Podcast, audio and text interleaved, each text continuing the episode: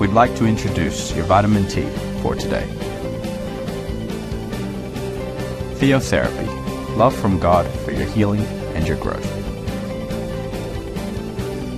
Enjoy it and share it with others.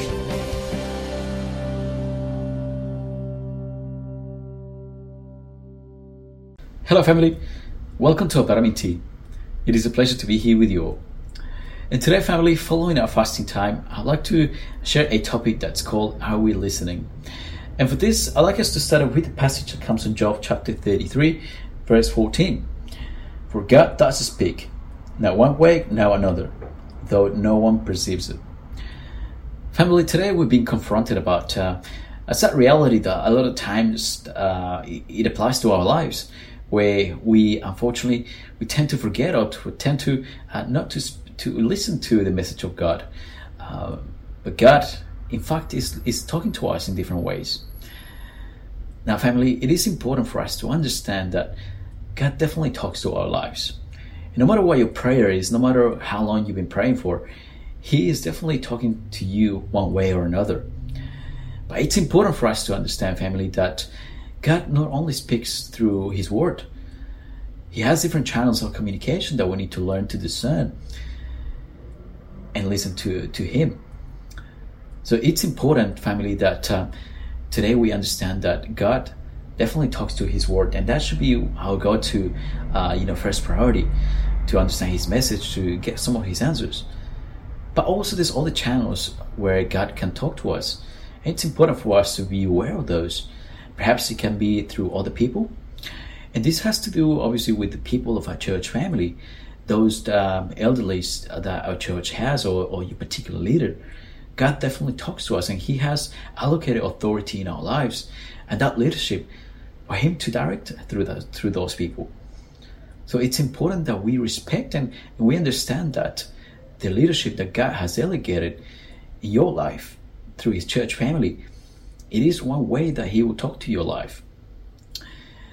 And I don't know you, but um, a lot of times you definitely feel and, and, and you have the confidence that God shares the message through another person. It has been so many times where I have uh, uh personally experienced that um, I'm waiting for a particular response from God in, in, my, in my private prayer request. And somebody comes to me and, and talks to me about that particular situation, um, you know, with no explanation. And that's when you know that um, God is talking to your life. And you have obviously that confidence because the Holy Spirit will uh, obviously give you that discernment to understand that it comes from Him. And the third family is uh, the through the circumstances. So God also talks through the circumstances. Look at the scenario what you're facing at the moment. Analyze it. What is it happening? So God definitely speaks through the circumstances in in the sense that you know whatever you are facing at the moment he will act through through that. And he will teach you you know if you are perhaps gonna uh, make a particular decision he will give you the the tools to understand obviously things are going this way and you have pray for it.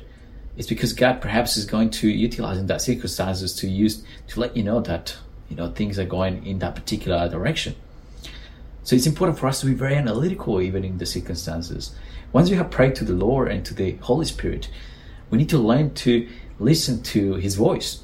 And His voice comes in those three different forms through the circumstances, through your leadership and other people um, within our church family that has been delegated by the authority of God.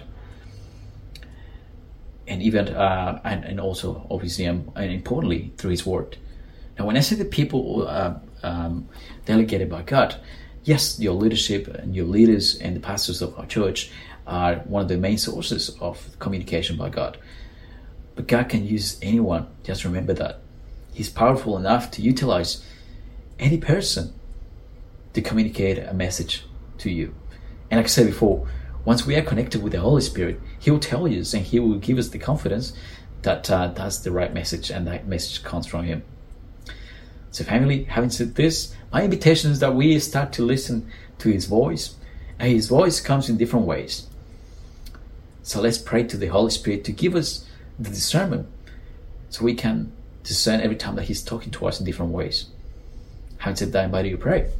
Holy Spirit, thank you for this the opportunity you have given us to allow us to understand that you talk to us in different ways. We pray today that you will continue to guide us through your voice, whether it's through your word, whether it's through other people, whether it will be our leadership, our pastors, or any other people that any other person that you might uh, select to transmit the message, as well as the circumstances. Allow us to have to be able to discern those directions and, and, all the instructions that comes from you, Lord, and allow us to follow it so we can obey them and follow your will, Lord. I pray that you continue to strengthen our souls in this fasting time so we can continue understanding your purposes for this year for our lives. I pray that you bless every heart that is listening to this message. I pray as you continue to give us the strength that we need. And I pray that you continue to uh, bring your miracles to our lives. In the name of Jesus, we have prayed. Amen. Okay, family, it has been a pleasure to be here with you all, and I hope you have a good day. Bye bye. Thank you for being with us. Remember that in your church family, Este Camino, we're here to serve you.